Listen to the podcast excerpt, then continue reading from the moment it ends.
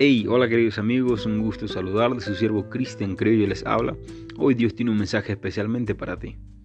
Mis ovejas oyen mi voz y las conozco y me siguen y yo les doy vida eterna y no perecerán jamás ni nadie las arrebatará de mi mano, lo dice Juan capítulo 10, versículo 27 y 28.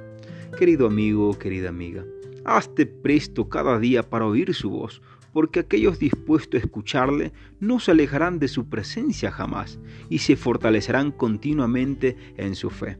Aférrate a Dios, querido amigo, mantente en comunión con Él y, y escucharás la voz cada día, cada mañana.